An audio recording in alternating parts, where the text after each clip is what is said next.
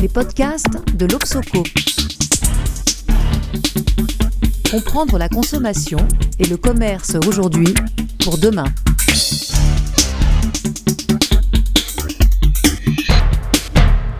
Bonjour à tous. Merci d'être fidèles à notre podcast. Bon, vous le savez, les crises, qu'elles soient environnementales, politiques, géopolitiques ou sociétales, semblent se multiplier avec une intensité croissante. Pour pouvoir avancer et ne pas surtout rester pétrifiés, nous avons besoin de nous projeter et de construire des repères afin d'agir. C'est pourquoi aujourd'hui nous allons parler d'anticipation, de prospective et tenter de nous repérer dans les différentes approches de ces notions qui concernent l'avenir. J'ai donc proposé à Marie-Hélène Caillol, présidente du LIP, le Laboratoire européen d'anticipation politique, de nous expliquer ces différentes notions et sa méthode.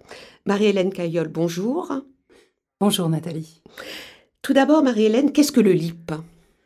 Alors le LIP, euh, c'est un joli acronyme anglophone, alors qu'en fait, derrière, c'est euh, un acronyme français en réalité, mais donc qui évoque l'idée de, de, bondir vers, on, y rajoute derrière la date de 2040, hein, LIP, c'est LIP 2040 en fait, qui est important, on se situe dans une, une perspective longue de environ 20 ans devant, mais ça veut dire plus euh, prosaïquement laboratoire européen d'anticipation politique, donc on est un think tank européen qui existe depuis 2005. Euh, voilà, comme son nom l'indique, euh, qui fonde son travail sur une méthode, la méthode d'anticipation politique, une méthode que nous avons euh, formalisée sur la base de, manière empirique, hein, sur la base d'une expérience qui nous a amené à réaliser que on avait dans notre méthode une façon de regarder devant, devant nous qui était, qui était particulière. Et, et, donc voilà, donc en 2005, on a créé le laboratoire européen d'anticipation politique avec Franck Biancheri. Et aujourd'hui, on a deux axes. Essentiellement, on travaille sur la crise systémique globale hein, hein, via une publication qui s'appelle le Global Europe Anticipation Bulletin et qui observe cette, ce grand processus de transformation du monde euh, dans lequel nous nous, trouvons. Et cette expérience nous amène à de mieux en mieux comprendre cette méthode, mieux la formaliser et puis l'appliquer à d'autres terrains et euh, l'enseigner également. Mmh, d'accord. Euh, donc on va, on, va se centrer dans un premier temps sur la, question de l'anticipation. Donc Marie-Hélène, visiblement vous n'êtes pas face à moi avec votre boule de cristal. Le déterminisme c'est un peu court pour se projeter et de repérer quels éléments vont arriver euh, dans l'avenir. L'idée de destin se fait trop tragédie grecque. Alors quand on parle d'anticipation, de quoi parle-t-on? Alors l'anticipation, j'aime bien dire que c'est en fait euh, une méthode, je disais qu'elle est empirique, hein, elle est née euh, d'un parcours euh, bien particulier que je n'ai pas le temps de narrer là, mais qui a pour caractéristique d'être euh, ancré dans des acteurs faibles. D'accord? Donc on est des, citoyens, acteurs faibles, donc, avec des grandes ambitions. Il se trouve que notre histoire, c'est un projet de démocratisation européenne, donc très grandes, en, très grandes ambitions. Donc acteurs faibles, grandes ambitions, obligés de déployer un temps devant nous, donc ce futur, hein, en essayant de le, de le, comprendre, de comprendre vraiment ce qui va nous apporter, c'est-à-dire le futur. Euh, donc là, effectivement, on peut dire qu'il y a une forme de prédestination. Nous, on estime que le futur est déjà écrit pour grande partie. Mmh. Mais c'est pas du déterminisme. Mais c'est pas du déterminisme parce que par ailleurs, on fait ça bien évidemment pour, et on aime bien utiliser le terme de surfer l'avenir. C'est-à-dire que voilà, c'est c'est comme la mer. Hein. La mer, on va pas la changer. Elle a ses caractéristiques, le vent, les, les courants, etc. Sauf que si on comprend bien tout ça, on peut, malgré, c'est la matière première qu'on va traverser euh, et qu'on va même utiliser pour aller vers nos buts. Donc c'est là qu'on est, on retombe quand même sur, la, sur euh, du libre arbitre. D'accord. Donc quand on parle d'anticipation, euh, je vois bien la notion de libre arbitre, mais pour certains, et c'est là pour moi, c'est un petit peu confus, mais vous allez certainement pouvoir nous expliquer tout ça, c'est quelle différence il y a entre l'anticipation et la prospective. Parce que la prospective, si j'ai bien compris, on est plutôt dans l'élaboration de scénarios. Et là, vous parlez de, de, finalement d'une seule route que l'on prendrait. Alors, est-ce que vous pouvez nous, nous expliquer tout ça? Oui, alors euh, j'ai une manière un peu caricaturale de distinguer les deux, mais c'est vrai qu'on a besoin de savoir euh, voilà, ce qu'on est par rapport à d'autres. Donc on, est, on a été amené à, effectivement repérer deux grandes différences. Et la première, c'est celle que vous dites, c'est qu'effectivement la prospective finalement s'interdit un petit peu de dire on peut connaître l'avenir. Ils ont souvent tendance à dire oh l'avenir finalement on ne peut pas le connaître, donc il sera ce qu'on en fera.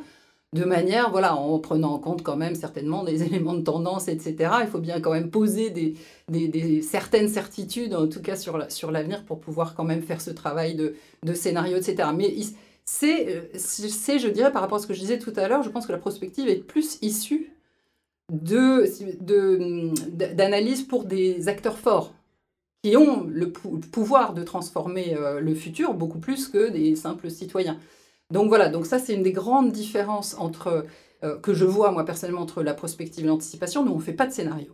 C'est-à-dire que bien sûr, de temps en temps, on envoie des scénarios. Moi, bien qu'on a la croisée toujours de chemin et que euh, on, voilà. Mais dans tous les cas, ce qu'on va essayer de faire, c'est de se donner des moyens et des, des raisonnements, des données euh, rationnelles, ancrées le plus possible pour faire des paris. Alors, ça, ça ferait hurler bien sûr les prospectivistes.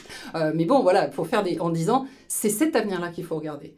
Peut-être aussi parce que c'est cet avenir-là, non seulement qui est le plus probable, mais c'est celui qui oblige euh, à éventuellement mener, mettre des stratégies en place, etc. Parce qu'il voilà, qu'il faut prendre en compte. D'accord. Donc, euh, encore une fois, excusez-moi, je, reviens pour reformuler. Euh, là, dans la dans l'anticipation, on s'oblige finalement à comment dire à, à, ferrer un petit peu tous ces éléments dans l'idée de prendre des décisions pour action. Oui. Est-ce que dans, dans, la prospective, on, prend aussi des, décisions pour action? C'est sûr, mais moi, alors moi je ne suis pas prospectiviste, donc c'est vrai que je ne vais pas pouvoir aller très loin, mais j'ai un petit peu le sentiment quand même, quand on fait des techniques de scénario, bah, on est, c'est un peu compliqué pour prendre une décision une fois qu'on sait que voilà, il y a quatre... C'est-à-dire qu'on euh, on peut prendre la décision pour un scénario A, mm. une autre pour un scénario B.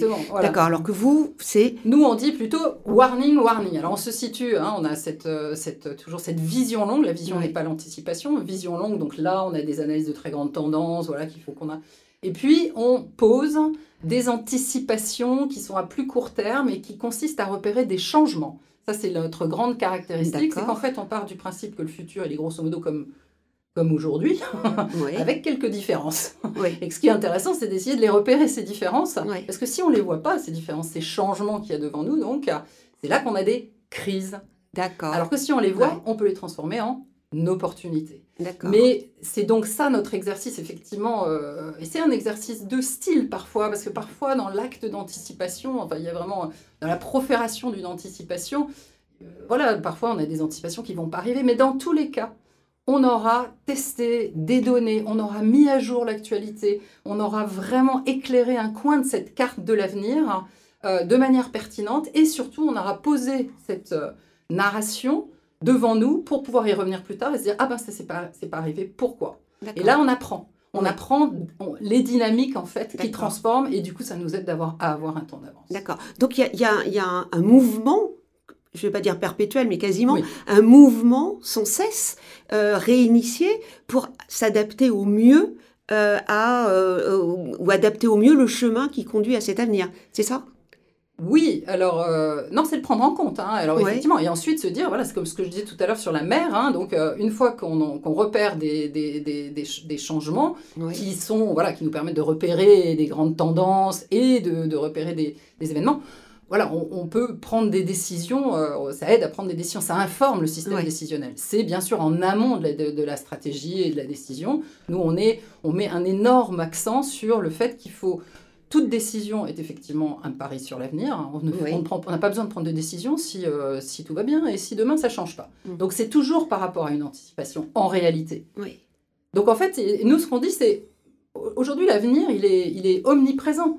Euh, bien sûr, on est dans un monde qui change très très vite, donc euh, voilà, tout le monde a les yeux braqués sur devant pour prendre des décisions, pour effectivement pas mourir et si possible être devant les autres du coup. Mm, mm. donc, donc prendre en compte, se doter d'outils humainement euh, manageable euh, pour améliorer cette instruction de la décision qui est instruire l'avenir qu'on voit et le rationaliser et être le moins possible mu par d'habitude ce qui nous meut hein, en matière de, de, de, vision de l'avenir c'est les émotions hein. on a peur de ceci ou on espère cela. Là on va dire on va essayer de rationaliser. On va essayer de repérer quels sont ces éléments parfois fugaces hein, qui mm. justifient la décision sur laquelle finalement on a peu de conscience. Donc qu'est-ce qui, qu'est-ce qui motive la décision?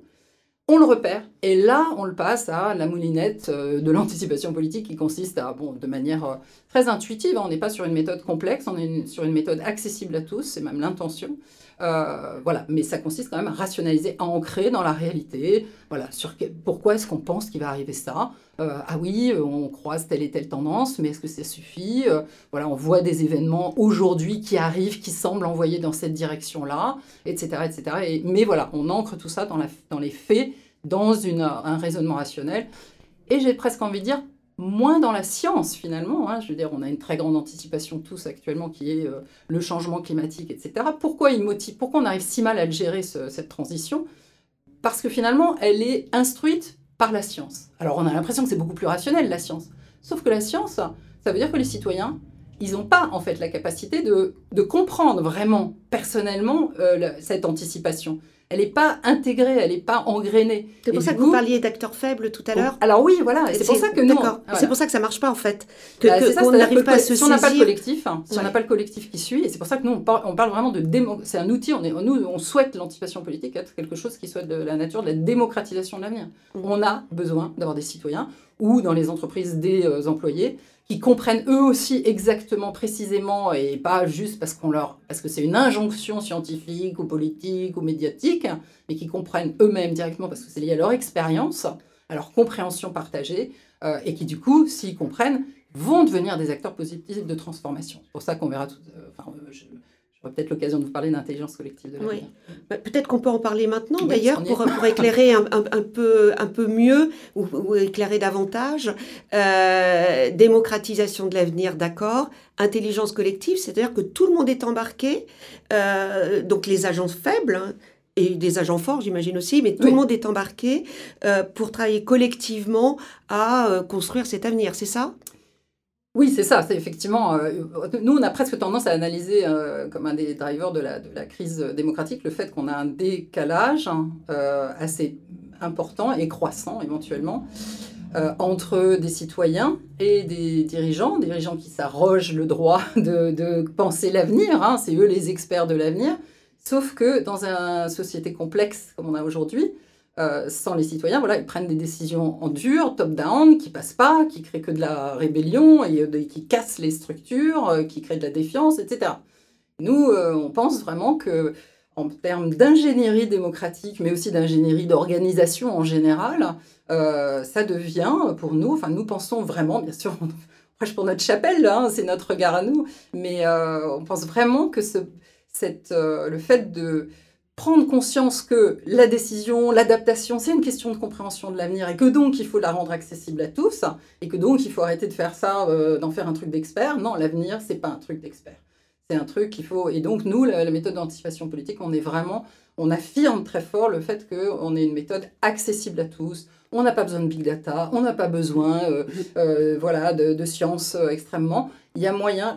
L'avenir est une science humaine. Ça, c'est aussi quelque chose qui est important à dire. L'avenir est une science humaine. Ce sont seulement les, c'est essentiellement les, humains qui transforment, qui créent, qui font l'histoire. Et à partir du moment où l'avenir est, est, une science humaine, euh, il faut que l'étude de l'avenir soit ancrée dans, euh, non pas du 0-1, mais quelque chose de plus nuancé que cela et euh, où l'intuition a son rôle à jouer, où l'information euh, doit être améliorée, où la posture vis-à-vis de l'avenir, la conscience de ses limites euh, d'observation, etc. Voilà, c'est tous les éléments sur lesquels on travaille. Et est-ce que vous pouvez nous donner un exemple concret euh, Quand on, s'est rencontrés, que l'on a parlé de votre méthode, euh, vous m'aviez dit que vous interveniez dans, des universités, dans des écoles, euh, pour travailler avec des étudiants, des constructions comme ça de, de, de, de l'avenir. Est-ce que vous pouvez nous, nous donner un exemple? Je vais très rapidement vous en donner deux. Alors d'abord, j'ai mené effectivement un travail au sein de, de, de, l'école où, je, où, j'enseigne. On a appelé ça l'école de, l'avenir. Et en fait, ça a consisté à mettre en intelligence collective de l'avenir un collectif de, profs, hein, en l'occurrence. Donc on a fait des formations, enfin formation atelier, sensibilisation à l'avenir, etc. C'est très simple, hein, ce que je vous dis. Hein, on est sur... Et puis ensuite, on a mis, on a pulsé un rythme de réflexion de, de, par des, des, ce qu'on appelait des cafés de l'avenir. Donc une fois par mois, on se réunissait entre profs. Moi, je, je, définissais un thème, une question, bien évidemment.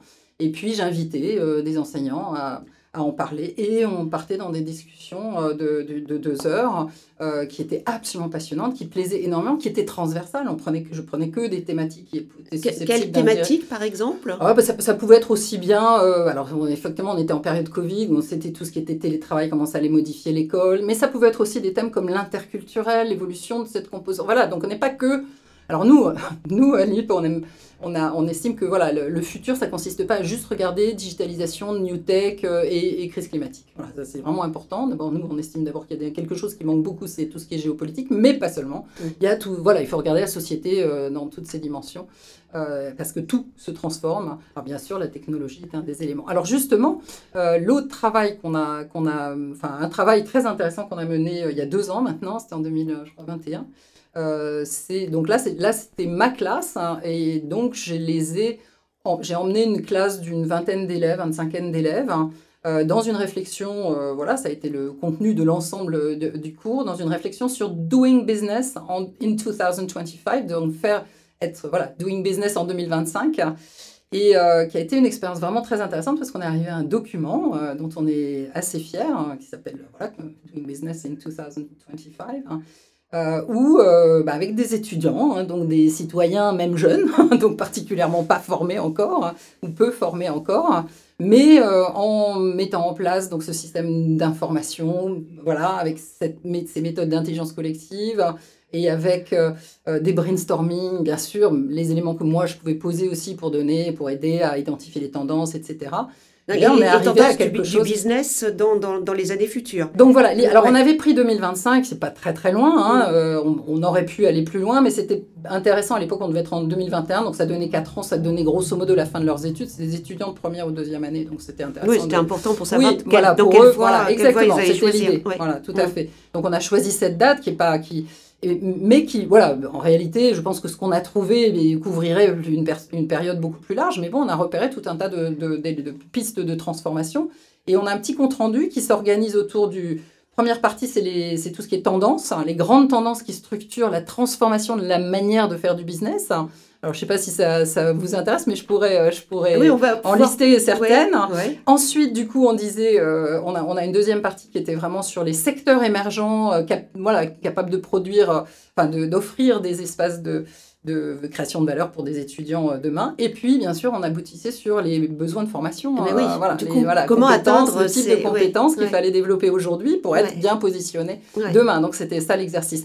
Et le message général du, du, compte-rendu euh, se voulait extrêmement positif. Et je, je maintiens que c'est toujours le cas, malgré les chats GPT qui nous promettent qu'il y, qu'il y aura plus que 34 métiers demain. Alors ça, c'est pas du tout ce que je crois, puisque nous, on était arrivés, enfin, on avait intitulé ce ce, compte-rendu, on l'avait intitulé euh, des, les milliards de, de, métiers euh, enfin, voilà, possibles devant nous. Et en fait, au contraire, on a une explosion, bien sûr, de, de, la possibilité avec des outils extrêmement puissants euh, aux mains de tout un chacun. On a aujourd'hui des outils démocratiques de création de valeur. Hein, accessibles à tous, et c'est là-dessus d'ailleurs qu'il y a un effort à faire en termes de formation, c'est simplement faire prendre, enfin pas simplement, il y a d'autres choses à faire, mais faire plus prendre conscience aux étudiants des pouvoirs, des très grands pouvoirs qu'ils ont aujourd'hui qu'on n'avait pas il y a 30 ans. Euh, c'est passionnant ça. cette étude, euh, et, euh, on peut la trouver on peut, Oui, oui, elle est, disponible gratuitement. Vous pouvez nous, donner le lien, on le mettra tout à l'heure dans, le, dans, dans le, la formation sous le podcast pour qu'on puisse consulter les, résultats de cette étude. Tout à fait, avec plaisir, bien sûr. Et donc, ce que je vois, c'est que, bon, initialement, on parle d'anticipation politique. Là, vous nous parlez de quels vont être les métiers de demain et, et quelles sont les, finalement les compétences que l'on, du coup, qui nous ça nous permet de On voit bien le, lien avec la décision d'ailleurs. Vous voyez, on, comprend les tendances, on identifie euh, euh, des changements, des opportunités. Et du coup, on prend des décisions par rapport à, en l'occurrence, on prend des décisions, puis on, s'aligne en termes de compétences sur, voilà. Donc, vous, vous couvrez un ensemble de, de domaines absolument euh, importants. Est-ce que vous intervenez en entreprise, par exemple? Alors oui, euh, il se trouve qu'effectivement, depuis, euh, depuis un an en particulier, on a décidé euh, de, s'orienter vers les entreprises parce que justement, grâce à ces expériences dans une business school, il se trouve que c'est une business school qui n'est pas tout à fait notre secteur de départ. Hein. nous, on est plutôt politique publique, etc. Donc là, on a été amené à mieux, à plus s'intéresser au secteur de l'entreprise et on s'aperçoit aujourd'hui, enfin, on s'aperçoit, on fait l'analyse que dans le cadre de la transformation sociétale, assez bloqué au niveau de la sphère publique, hein, pour plein de raisons, euh, politiques, euh, voilà. Euh, on a l'impression que l'entreprise est un espace de création, de créativité en fait en matière d'organisation. Donc on trouve très intéressant en ce moment de se rapprocher de, en l'occurrence, il se trouve qu'on a un petit peu des, contacts avec des très grandes entreprises et d'essayer de, voir comment ils pourraient insérer dans leur dans leur voilà des dispositifs d'intelligence collective de l'avenir parce que voilà, ça permettrait, euh, nous, même si ce qui nous intéresse, c'est les aspects d'ingénierie démocratique euh, sur la sphère publique, euh, peut, comme ça paraît très compliqué de le faire actuellement dans la grande sphère publique, on se dit c'est intéressant de tester ça dans, dans des univers plus petits, oui. mais qui ont vraiment besoin, oui. eux, eux, ils ont un impératif de mais survie oui. qui est beaucoup plus évident. Hein, donc, euh, c'est très donc, concret, voilà. pratico-pratique. Voilà. Enfin bon, c'est, j'imagine, les décisions à prendre en fonction des, euh, des matières premières, euh, des organisations, du télétravail, enfin alors, tout, tout voilà, ce qui ça, agite aujourd'hui. Toute cette, nécessaire transformation et effectivement aussi cette agilité que voilà qui est devenu euh, le grand le grand thème et vraiment nous on pense que le fait de regarder devant c'est et de, ensemble, ensemble, et de, se, et de se donner ce rythme de, de, de, de réflexion sur euh, ouais. voilà de cette vision qui est normalement l'apanage du, du, dirigeant hein. c'est normalement c'est le dirigeant qui est censé mmh. regarder devant donc là si on distribue cet aspect cette fonction cette prérogative du, du dirigeant euh, voilà on, on, on, a quelque chose qui est de la nature de de, de, faire évoluer l'organisation plus plate, hein, l'aplatir, oui. euh, donc de la rendre agile, de placer la confiance aussi au centre. Hein, c'est un message de confiance multidirectionnel. Hein, euh, donc ça a plein plein de side effects, hein, d'effets secondaires positifs d'après nous. Et euh, voilà, et ça nous, et ça, ce serait, on aimerait voir si, enfin, on aimerait euh, voir si effectivement ce, cette, théo, cette idée qu'on a sur le, on appelle ça des systèmes micro-décisionnels, c'est-à-dire qu'on estime qu'aujourd'hui dans un monde très complexe, euh, les dirigeants sont obligés de prendre beaucoup, tout le temps, des décisions, mais que voilà, le temps qu'ils les prennent, souvent il est trop tard. Euh, ça casse. Les, ils ont des, voilà, comme je disais tout à l'heure, euh, des employés qui n'acceptent pas parce qu'ils comprennent pas, etc. Donc en fait, on en, arrive à se dire, en fait, finalement, un bon dirigeant, c'est un dirigeant qui prend très peu de décisions et le plus long terme possible. Les petites décisions plus court terme, il faut qu'elles viennent finalement du corps lui-même, en fait, du corps sociale de l'entreprise. Et ça, ça se fait par euh, cette, cette mise en intelligence collective de l'avenir, d'après nous. Hein, on pense vraiment que ça serait intéressant de le tester. Écoutez, c'est absolument passionnant. Merci beaucoup, Marie-Hélène. On a hâte de, d'une part, on a hâte de lire l'étude dont vous nous avez parlé, puis on a hâte de suivre l'évolution de, de, de, ces travaux. Euh, merci à tous de nous avoir prêté attention. Euh, très bientôt et euh, bonne, à très bientôt. Merci beaucoup Nathalie.